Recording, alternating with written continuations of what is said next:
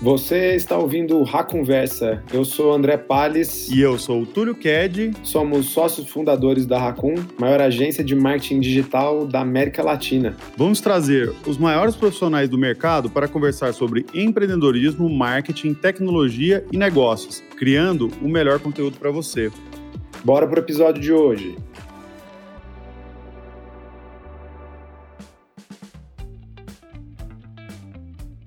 Fala pessoal, aqui é André Palles. Esse é o segundo episódio da editoria de business do Conversa, onde convidamos executivos das maiores empresas do Brasil e do mundo para conversar sobre negócios, empreendedorismo, liderança e estratégia. Por favor, se você curtiu o conteúdo, segue o podcast na sua plataforma de streaming preferida, segue as nossas redes sociais e compartilha com os amigos e com os colegas de trabalho.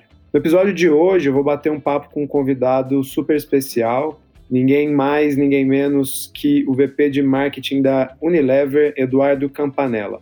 Fala, Eduardo, tudo bem? É um prazer te ter por aqui. Obrigado, obrigado pelo convite. Eu que agradeço. É um prazer poder estar aqui. Acho que nesses tempos todo mundo um pouco mais isolado, Sempre bom poder trocar, aprender, dividir experiência. Então, muito obrigado pelo convite. Imagina. Bom, para a gente começar, Edu, você pode dar uma visão geral aí da sua carreira? Quais foram as experiências que você passou e o que, que você viveu até chegar aqui? Claro, posso falar um pouquinho. Eu achei, na verdade, que eu ia fazer carreira no mercado financeiro. Então, eu comecei ainda na faculdade no mercado financeiro e achei que minha carreira ia seguir por esse caminho, mas ao longo do tempo e na faculdade eu achei que talvez tivessem outras oportunidades. Foi quando eu entrei na Unilever como estagiário. Sou muito grato porque realmente eu acho que eu tive a oportunidade de ter um estágio que agregou para minha formação, para o meu desenvolvimento, e eu fui me envolvendo com a empresa e criando uma conexão e uma relação muito forte. Eu fui efetivado na empresa, na época que eu entrei, a Unilever ainda não era toda a Unilever num único escritório, a empresa era uma única empresa, mais dividida e as divisões mais separadas. A empresa começou a fazer a unificação tudo para um único escritório. Numa parte da minha carreira, quando eu fui promovido para ser gerente de caldos e temperos para América Latina, surgiu uma oportunidade de eu ir trabalhar na Natura. Eu achei que talvez fosse uma experiência bacana, sempre foi uma empresa que eu também admirei e eu saí de alimentos e fui trabalhar na Natura, primeiro trabalhando em novos negócios, depois dentro da Natura eu fui trabalhar na categoria de rosto e realmente tive uma oportunidade muito grande de crescer, me desenvolver, aprender sobre uma outra forma de trabalhar. A Unilever tinha me convidado algumas vezes para voltar para a Unilever, eu achava que não era o momento. Chegou um momento que, embora bastante feliz na Natura, eu achei que fazia sentido voltar para a Unilever.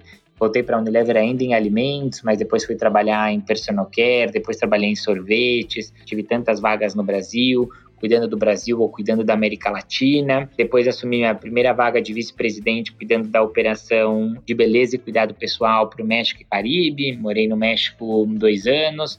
A Unilever me convidou para voltar e eu assumi a posição de cuidado para casa para o Brasil, depois cuidado para casa para a América Latina.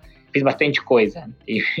É, a oportunidade de passar em quase todas as marcas, todas as divisões, todas as categorias, ter morado fora, ter aprendido muito, ter me desenvolvido, ter contribuído muito para o negócio. Tive a oportunidade de fazer alguns projetos muito especiais na minha carreira, lançar a 3CM no Brasil depois da aquisição de Alberto Cover como um dos primeiros países, um projeto que até hoje tem na história da companhia um grande sucesso pelo impacto que ele foi no seu primeiro ano foi o primeiro país do mundo a lançar a marca Dove na categoria de cuidado para o bebê, com a marca Baby Dove. Bom, fiz um monte de coisa, estou bastante feliz e é uma empresa que eu me identifico muito e tem muita oportunidade, acho que das pessoas crescerem, se desenvolverem e encontrarem seu espaço. Legal, muito legal. Ouvindo você falar, eu lembrei que na semana passada a gente fez, a gente costuma fazer uns papos também de trazer alguns executivos e conversar internamente com o nosso time, né? E na semana passada rolou um desses papos e aí o pessoal depois mandou lá no nosso grupo de WhatsApp. Uma coisa que eu tenho muita curiosidade é que hora que esse pessoal dorme, né? Eu queria, porque o executivo estava relatando a rotina dele e tal. Você dorme bem? Você consegue dormir oito horas por noite? Durmo super bem, tá bom? eu sou bem intenso no trabalho, tá bom? Então, assim, as pessoas que trabalham comigo e me conhecem, eu tenho bastante energia, mas eu acho que é muito importante encontrar esse balanço. E eu acho que o balanço é fundamental. É muito difícil uma pessoa performar bem quando ela não consegue encontrar o balanço entre várias partes importantes do trabalho. Eu tenho algumas coisas para mim que são bem importantes. Eu separo mais do que o dia e a noite, eu separo bastante a semana do fim de semana. Eu acho que o fim de semana realmente é um momento para você não estar tá focado no trabalho. Então, raras as exceções que eu abro um espaço para que o final de semana possa ser invadido pela agenda do trabalho. Às vezes não dá, mas assim, é raro. Eu deixo coisa atrasar, eu deixo coisa sem acontecer, mas para encontrar esse balanço, deve ter que saber priorizar, né? Certamente eu não deixo uma coisa importante não acontecer, mas deixo uma coisa menor não acontecer, porque eu acho que esse balanço é fundamental. Aí cada um tem que encontrar a sua rotina, né? Eu sou uma pessoa mais diurna do que noturna, então desligo um pouco a chave do trabalho, de outras coisas no fim do dia, mas eu acho que qualidade do sono é importante. Eu não sou desses executivos que eu acho que são quase ciborgues, dormem 4, 5 horas por dia e performam super bem e não têm a necessidade de dormir.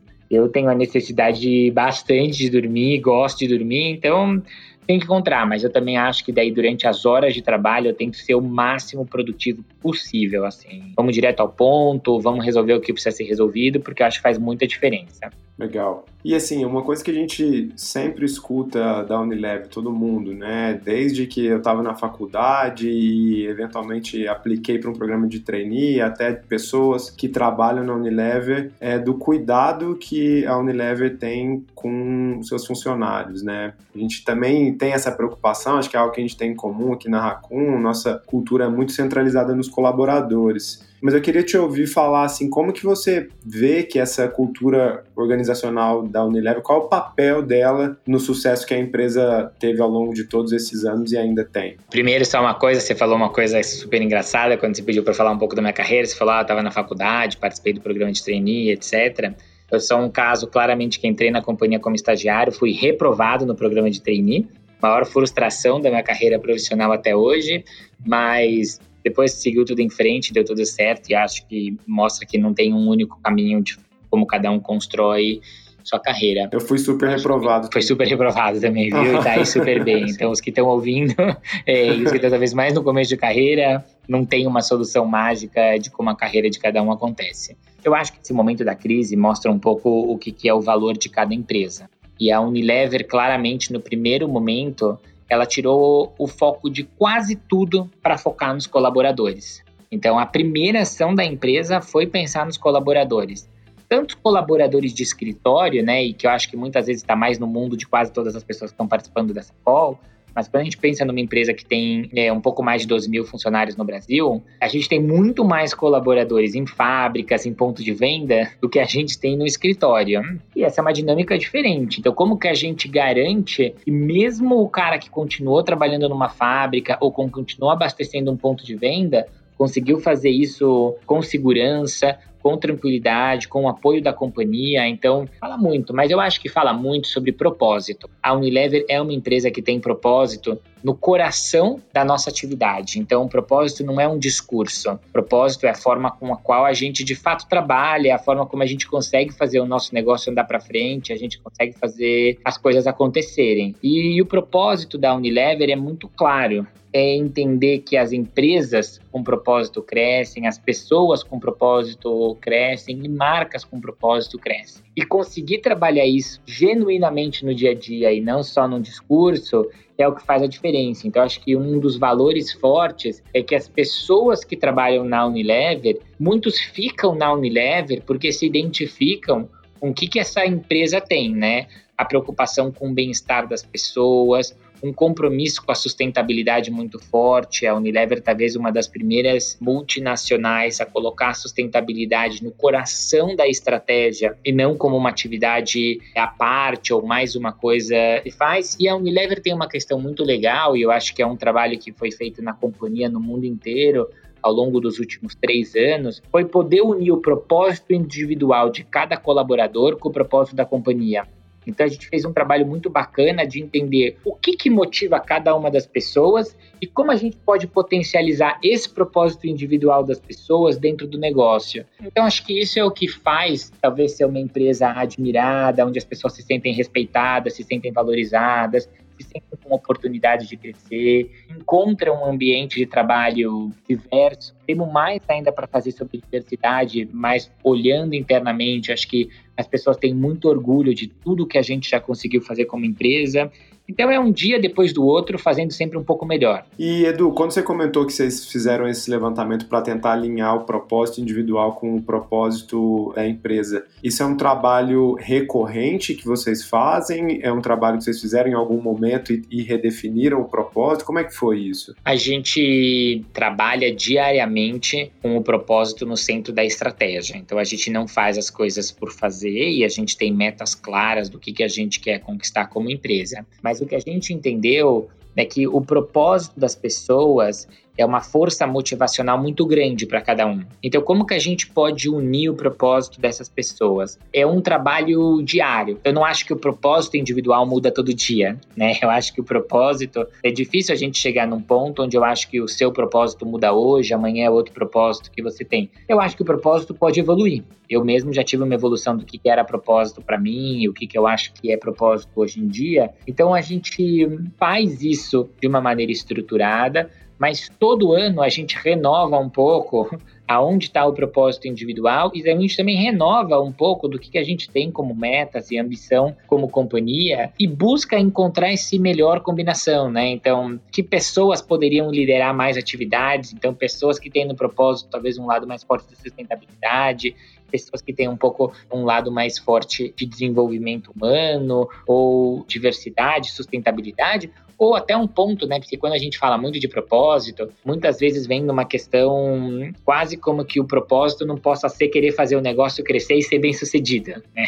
E quando a gente faz o negócio crescer e o negócio ser bem sucedido, a gente gera empregos, melhora a qualidade de vida das pessoas. Então, buscar as motivações pessoais com melhor combinação dentro da atividade do trabalho da empresa faz uma diferença muito grande. Na Unilever, na forma como a gente faz metas, talvez hoje um pouco mais falado como OKRs, né?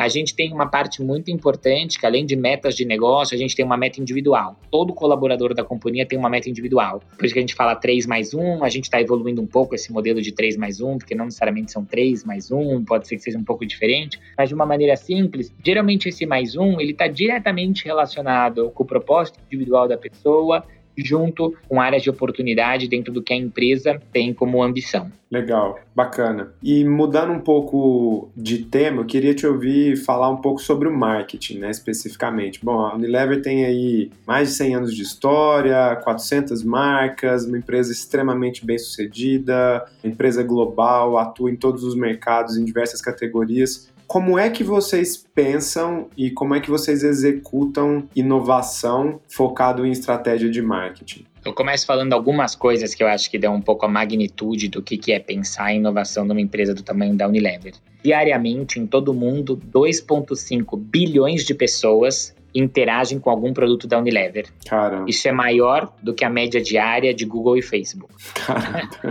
então, você tem essa magnitude, isso mostra qual é o tamanho do nosso impacto, mas principalmente qual é o tamanho do nosso compromisso. A gente vende por dia no Brasil, e trazendo um pouco mais próximo da nossa realidade, mais de 14 milhões de unidades de produto. Que que é isso? Então a gente é a única empresa de bens de consumo no Brasil presente em 10 de cada 10 lares brasileiros.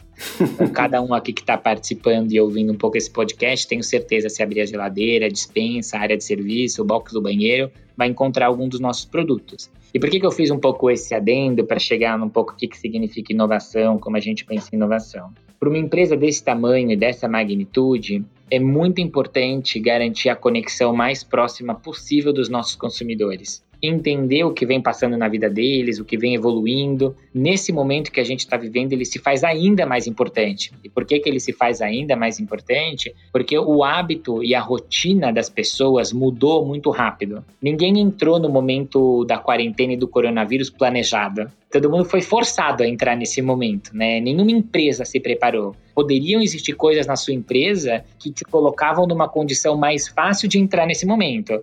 Mas ninguém viu esse furacão vindo e falou, vai ser desse jeito, vamos se preparar. De repente, a gente saiu. Isso reforçou, acho que um dos valores mais fortes da Unilever para a inovação, que é estar próximo do consumidor e entender insights importantes. E isso fez com que a gente mudasse e acelerasse muitos planos de inovação. E talvez eles aconteceriam num outro momento, mas se tornaram relevantes, ou até trazer coisas que não necessariamente fazia parte do nosso plano de inovação, mas passaram a ser importantes porque o momento mudou. Então eu não acho que a forma como a gente trabalha mudou. Ela só acentuou algumas coisas, né? Eu falo muito que hábitos e atitudes dificilmente mudam de um mês para o outro. É uma questão de recorrência. Eu acho que esse momento só que a gente está vivendo foi talvez a primeira vez é, na história recente que hábitos e atitudes mudaram de maneira estrutural numa velocidade nunca antes vista. Eu falo em vários setores, não só no nosso, né? Tá aí vocês e outros grandes especialistas, a Unilever sendo um dele, o quanto plataformas de e-commerce cresceu nesse momento e é uma transformação fundamental. Milhões de pessoas que nunca tinham tido essa experiência, o que, que isso reflete para gente? Pessoas que não tinham talvez uma conexão tão forte de cuidar e limpar da casa, ou porque eles tinham alguém que pudesse ajudar, ou porque não tinham naturalmente essa conexão. Então, garantir uma casa bem limpa, bem higienizada, mas esse momento trouxe uma preocupação e uma mudança radical. A alimentação muito mais acontecendo dentro de casa do que fora de casa. Então, eu acho que isso reforça o quão importante é. E daí, para isso, existe tecnologia, existem formas de estar conectado com esse consumidor, garantir que essa troca exista para que a gente possa estar preparado para sempre levar o melhor para cada um dos consumidores. E você acha que algumas dessas mudanças, mesmo quando o mundo voltar ao normal aí, entre aspas, vão continuar? Vão perdurar, independente de não haver mais a necessidade de ser dessa forma? Não tenho nenhuma dúvida, tá bom? E acho que isso em todos os aspectos. Eu acho que poderia gastar um dia falando em tantas coisas que não vão voltar ao normal, porque ele acendeu uma luz que é importante, né? Eu, eu brinco muito, porque no Brasil tem uma lei onde permite a todas as pessoas visitarem a cozinha para ver se aquela cozinha está limpa, higienizada e tem boas práticas. E acho que quando as pessoas iam num restaurante, a preocupação realmente é se a cozinha era um lugar seguro. Nesse momento, parece que a cozinha talvez seja um lugar mais seguro do que você estar tá na mesa com alguém no mesa do lado. Uhum. E essa preocupação nunca existiu. E esse é um fator que vai existir, ele vai ser estrutural. E ele vai existir, você acha que por muito tempo? Eu acho que é o tipo, um exemplo que não volta atrás. Isso não quer dizer que você não vá no restaurante. Mas quantas vezes você já foi num restaurante e você vê uma pessoa gripada do seu lado e é normal. Eu não sei se isso vai ser uma coisa tão normal daqui para frente, entendeu? Uhum. Entender um pouco da responsabilidade individual dentro de um contexto coletivo. Eu dou um exemplo, até acho que bem mais mundano. Antes desse momento que a gente está vivendo, a gente testou vários conceitos de produtos com eficácia de longa duração. Então, imagina você usar um produto que ele traz uma eficácia e você passa numa superfície e ele mantém aquela superfície protegida por 78 horas. Eu adoraria. É você, hoje você adoraria. Eu não sei se, se eu te perguntasse isso antes da crise, se você adoraria. Ah, porque a gente perguntou e a pessoa achava não só como menos relevante, como ela achava nociva. Ela falava, mas o que, que significa? Significa que tem alguma coisa que está aí na superfície, tendo uma ação? O que, que significa se meu filho passa a mão? O que, que significa se meu cachorro ama essa superfície? Hoje é uma mudança que não vai voltar atrás. A pessoa entendeu o valor da eficácia de longa duração em algumas categorias. Então, eu estou trazendo alguns exemplos simples, né? Mas vai ter. A vida vai voltar em grande forma a um pouco do que era antes, ela naturalmente vai, porque é da necessidade humana o relacionamento, o convívio. Mas ela vai voltar exatamente como era? Em muitos fatores, não. Ontem eu também participei de um bate-papo onde tinha um grupo de outras empresas e na Unilever o hábito de home office já é muito comum. Então, para a Unilever não foi nenhum desafio estar preparado para sair fazer home office. Só que nunca a empresa inteira, todo mundo junto ao mesmo tempo saiu para fazer home office. Mas até a Unilever, que era uma empresa preparada, ficou muito claro que é 100% possível fazer home office. Mas nesse bate-papo ontem, Muita empresa que tinha um preconceito com relação ao que, que significa home office não teve opção. Nesse momento, todo mundo se viu um pouco forçado a entrar nesse desafio. E muita empresa viu e falou: putz, realmente dá para a gente pensar muitas formas diferentes de trabalhar, então eu tenho bem claro que tem muita coisa que mudou e vão ser parte de novos hábitos. Muitas delas talvez também não vão continuar dessa forma, né? Acho que convívio social é uma delas. As pessoas têm uma necessidade humana do convívio social. Não somos uma espécie individualista. Como seres humanos, somos uma espécie mais em bando, em grupo, e que essa socialização faz parte. Então, momentos novos e certamente de muito aprendizado. Né? E Edu, você comentou brevemente sobre o crescimento das estratégias de e-commerce. E aí a pergunta que eu queria te fazer é a seguinte: a gente vê que você está próximo do consumidor, ele é muito importante por diversos motivos, mas a gente tem visto o crescimento cada vez maior de empresas que utilizam isso como estratégia de negócio. Ou seja, eu nem vou me preocupar agora se eu vou ser lucrativo, não vou ser lucrativo, mas eu vou estar tão perto do consumidor. Eu vou coletar tanta informação sobre os hábitos de consumo, por que, que ele compra, quando ele compra, que de alguma forma depois eu vou poder usar esse dado a favor, monetizar e criar outras estratégias. Vocês, sendo uma empresa que possuem camadas entre vocês e os consumidores de vocês, né? Então, normalmente vocês não acessam diretamente o consumidor, fica um pouco mais distante. Como é que vocês veem esse desafio? Vocês estão criando alguma iniciativa para tentar se aproximar mais do consumidor, para ter mais informação sobre os hábitos e utilizar isso nas estratégias de vocês? Eu discordo de parte da sua pergunta, tá bom?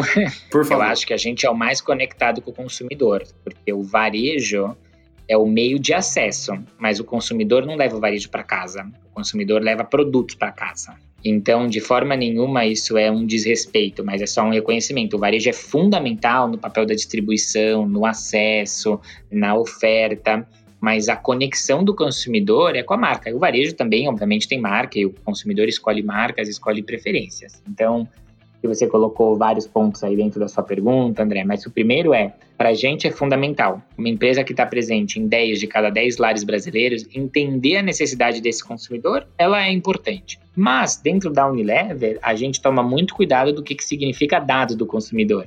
A gente tem clareza que a gente não tem direito a ter todos os dados do consumidor.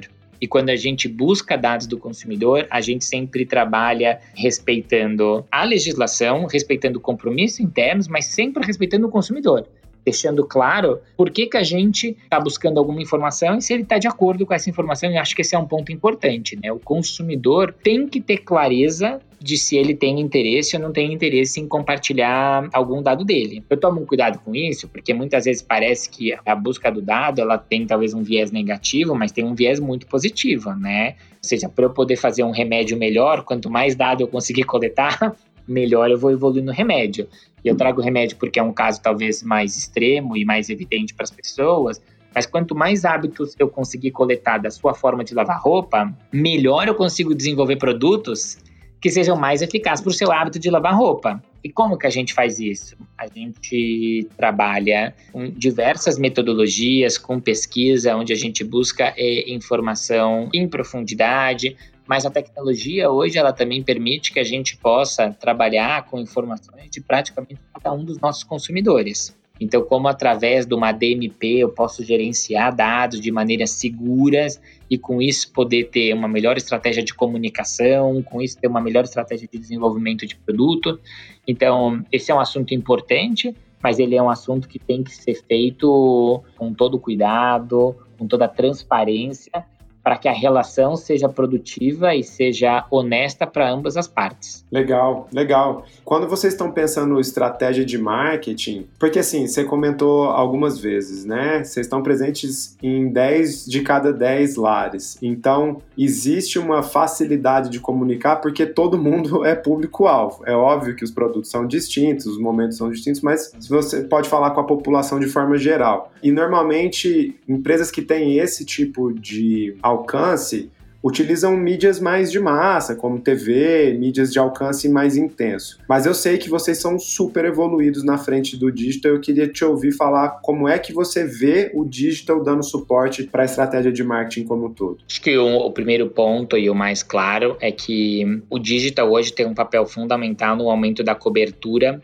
do target. Então, hoje, se eu quiser falar com praticamente de cada um desses 10 lares brasileiros, se eu não incluir uma plataforma digital, eu vou deixar uma parte desses lares fora. Então, acho que ponto um é qual é o principal papel que a gente tem. O segundo ponto é como eu trabalho, né, dentro dessa jornada do consumidor, a minha jornada de mensagens. E quando eu vou para meios mais tradicionais, porque eles impactam muitas pessoas ao mesmo tempo, na sua grande maioria, é mais difícil segmentar. Mas muitas vezes, para eu construir a conexão do consumidor com uma mensagem de marca, com um produto, com uma inovação, eu tenho que trabalhar isso ao longo de uma cadeia. Né? Eu começo de uma mensagem, eu agrego um segundo layer de mensagem, um terceiro layer de mensagem. Muita gente tem muito claro o funil de conversão para fazer uma conversão de venda online, mas o funil de conversão funciona da mesma forma para você construir valor de marca. Você parte de uma base maior e cada layer dessa conversão você vai agregando mais informação. E hoje, meios digitais são a melhor forma para que eu possa encontrar o André e hoje eu passei uma mensagem para o André eu consigo saber se o André gostou mais dessa mensagem ou gostou menos dessa mensagem, se ele se conectou mais com essa mensagem ou se ele conectou menos. Eu chego no segundo momento e te trago uma outra mensagem. Chego no terceiro momento. Então, é muito difícil chegar para você e colocar 10 mensagens de uma única vez, mas como que eu posso ir construindo? Então, é uma combinação dentro da nossa estratégia de como que a gente vai construindo essa relação, né?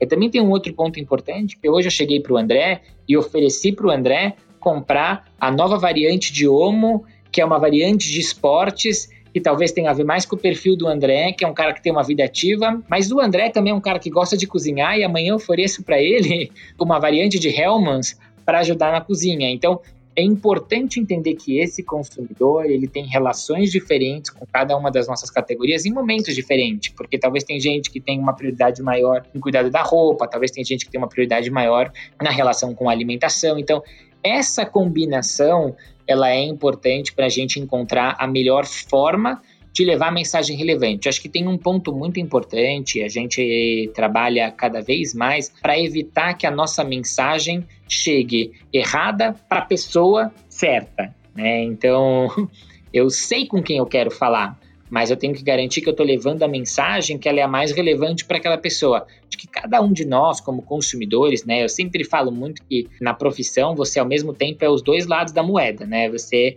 é o marqueteiro, mas você também é o consumidor. E viver essa experiência e ter claro é importante. Quando uma mensagem que eu sou consumidor chega para mim da forma certa, eu falo, caraca, essa mensagem foi feita para mim. A mesma coisa eu tenho que pensar quando ela chega de forma errada, né? E eu sou impactado por um monte de coisa que eu falo, essas empresas estão gastando um monte de dinheiro, né? entendeu?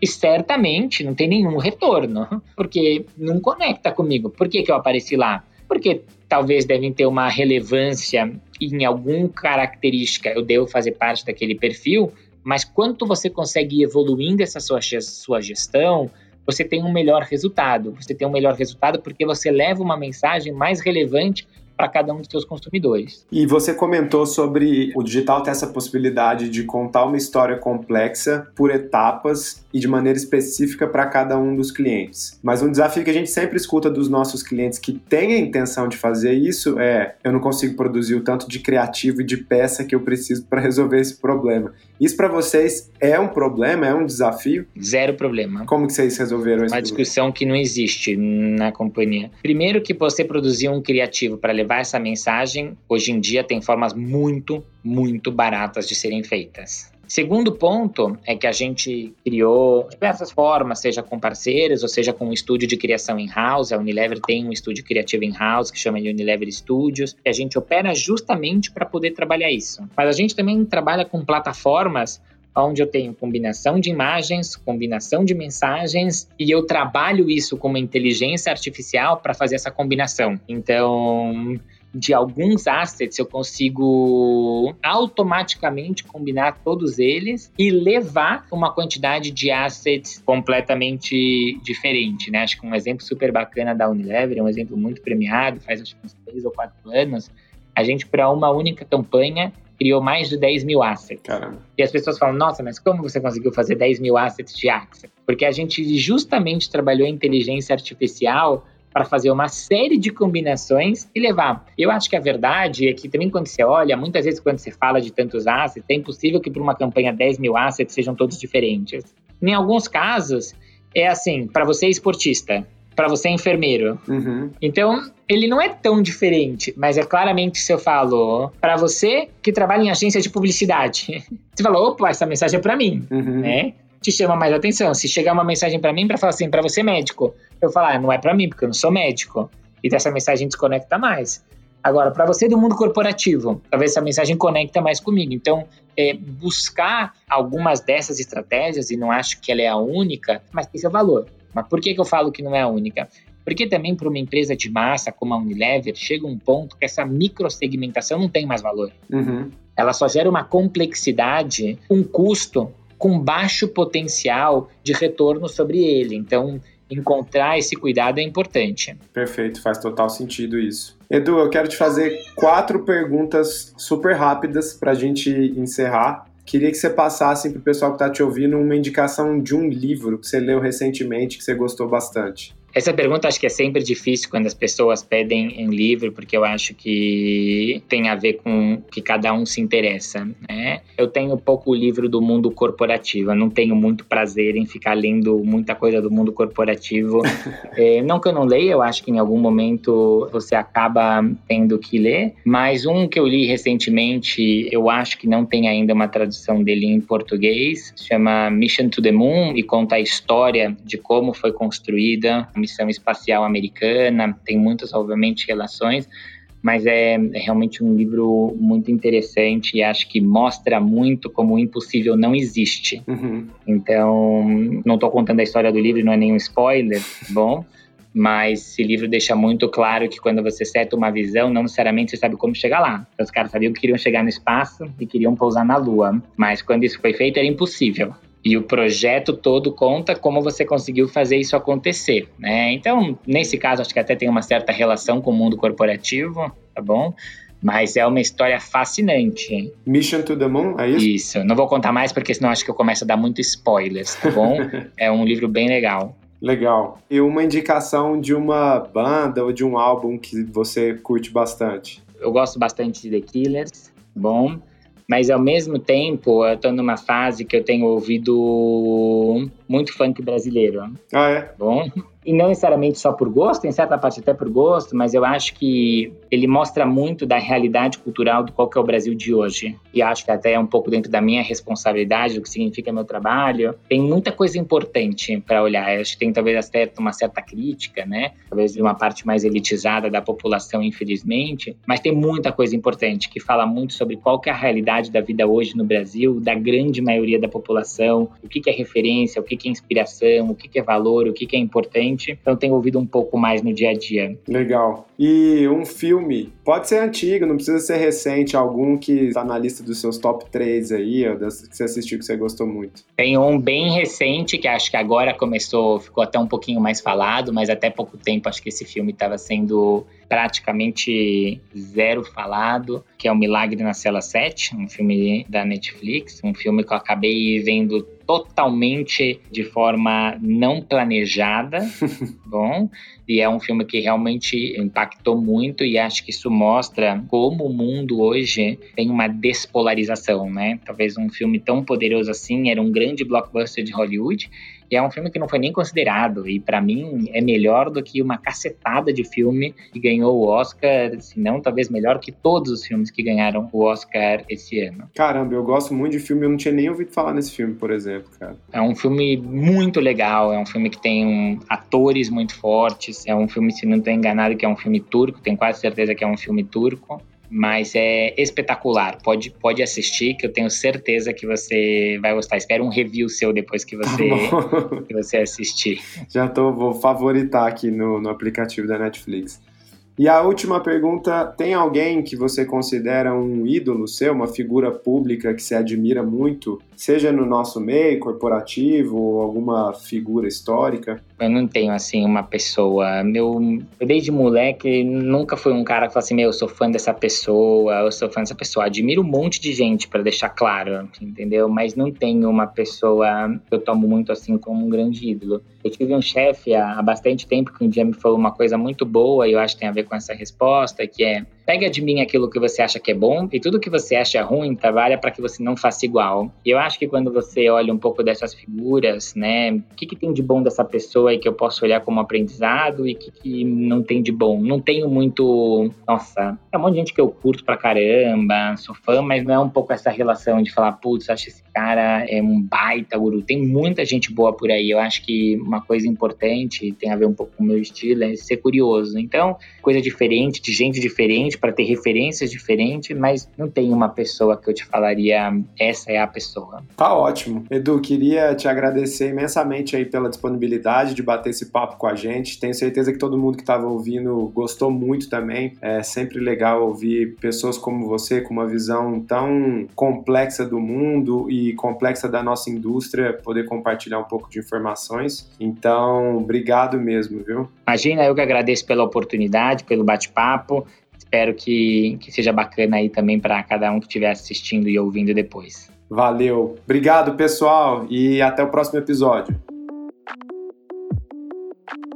Bom, a gente encerra aqui mais um episódio do Conversa. Obrigado todo mundo por acompanhar até o final. Se você curtiu esse conteúdo, se inscreva para não perder nenhum episódio. E se você estiver ouvindo pelo Apple Podcast, deixa aquele review para a gente e ajuda a levar esse show para mais pessoas. Se você quiser entrar em contato pelo nosso Instagram, é o arroba agência Racun, ou pelo nosso LinkedIn em Racun Marketing Digital. Um abraço, até a próxima, pessoal!